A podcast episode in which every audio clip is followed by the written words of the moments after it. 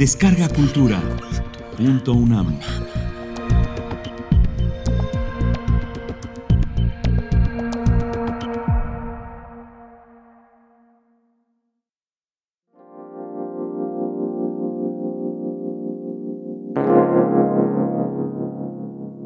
Cachipún.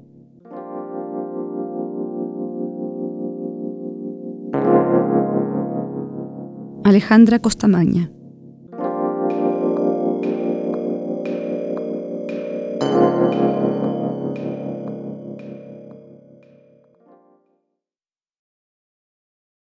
Llegaran culiaditas. Eso les había pedido Orozco la semana anterior en la entrevista. En realidad les pidió que llegaran culiaditas y comiditas, por favor. Como si temiera que las nuevas empleadas aparecieran con cara de hambrientas, demasiado voraces. Por temor, seguro, a que las mellizas se fueran al chancho y le arruinaran la noche. Así que eso hicieron. A las tres de la tarde del sábado siguiente, cada una se aplicó en lo suyo. Apenas lo conversaron. ¿Tú qué prefieres? ¿Y tú? Como las dos preferían lo mismo, lo echaron al cachipún.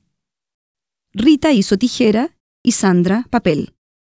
Y como tijera corta papel, Rita fue a la pieza del hermano y le planteó la cuestión que necesitaba hacerlo rapidito, antes de las cinco, que por favor, que Orozco si no, y que después, si quería, le servía la once.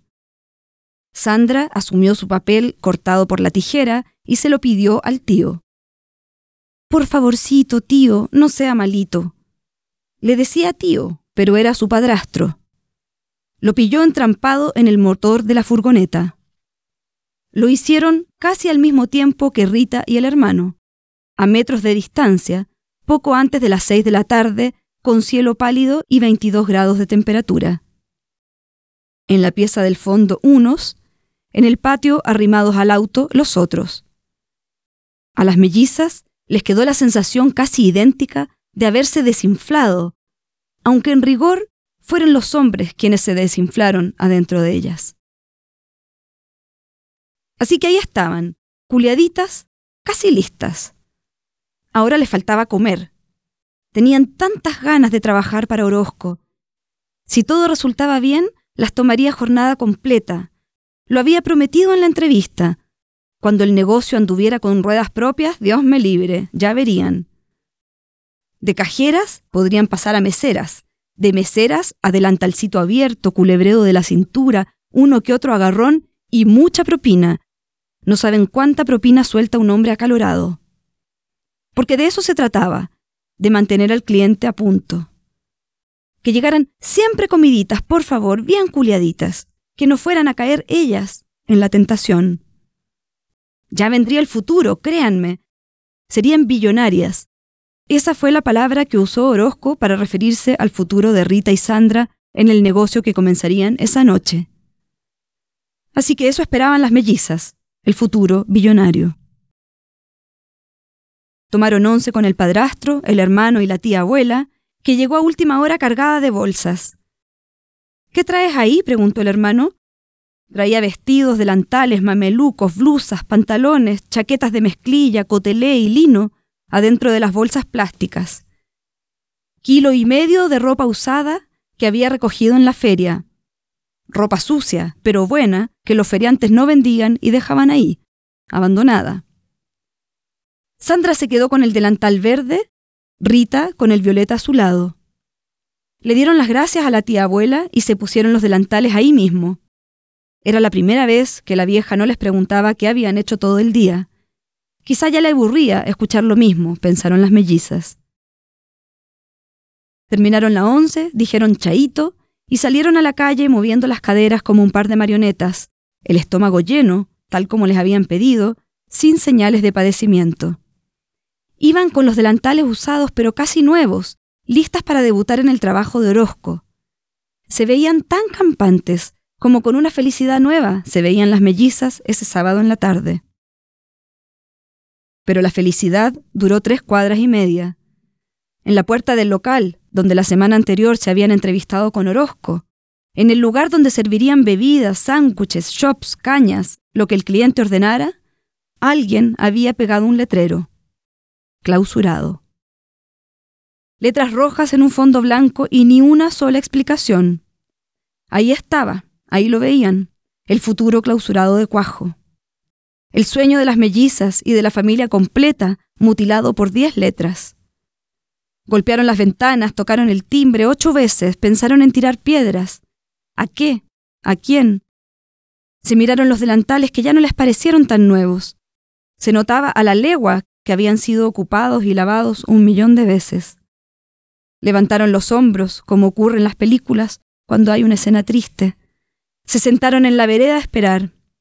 Una hora y media, pero nada. Juliaditas y comiditas volvieron a la casa. La tía abuela, el padrastro y el hermano parecían esperarlas. En realidad, era como si las hubieran estado esperando ahí mismo, sentados en esas sillas añosas del comedor, con las tazas a medio llenar, desde el comienzo de la civilización. Al principio nadie dijo nada. Les hicieron espacio en la mesa y soltaron un par de monosílabos huérfanos. La tía abuela fue a la cocina, preparó huevos revueltos y ya todo volvió a la normalidad. ¿Qué tanto? Si era un trabajito nomás, dijo el padrastro. Y el diminutivo sonó tan apiadado que la tía abuela se emocionó. Le tomó las manos, le dio un beso en la frente, le agradeció su bondad. Las mellizas sacaron las ropas de las bolsas y se vistieron con trajes desafinados, colorientos, de otra época. Hasta la abuela se probó un vestido ajeno, un trajecito color salmón. Y juntas, las tres, ensayaron los pasos de una coreografía de la tele. Los hombres se rieron como bestias, por poco se pusieron a bailar con ellas. Hasta que la tía abuela se puso seria y le dio por preguntar sobre las labores del día. Todos se fueron por las ramas, que las tardes cada vez parecían más cortas, que uy, que la grasa del furgón, que la paila de los huevos, que no me acuerdo. Parecían un poco calientes todavía. Después, cada cual volvió a lo suyo. Se respiraba un aire primaveral, a pesar de ser agosto, las mellizas pensaron en las palabras de Orozco de la semana anterior, en sus dichos. Se les vino a la cabeza el futuro billonario. Billonario. La palabra billonario les resultó de golpe ajena, como si correspondiera a otra lengua, a otra raza idiomática. Billizas, murmuró una de las hermanas. ¿Qué? dijo la otra. Y la primera soltó una risita corta, que pareció más bien un estornudo reprimido. Después se quedaron un rato calladas, mirando las bolsas vacías, con los bultos de ropa desparramados por el suelo. Pero se las veía como hambrientas, ganosas otra vez. ¿Tú qué prefieres? preguntó Sandra. Las dos preferían al hermano, que era más tiernito, menos bruto. Así que hicieron cachipún. Rita sacó piedra y Sandra tijera. Y como piedra rompe tijera, Rita se encargó otra vez del hermano y Sandra volvió a fornicar con el padrastro hasta que Orozco pasó a la historia.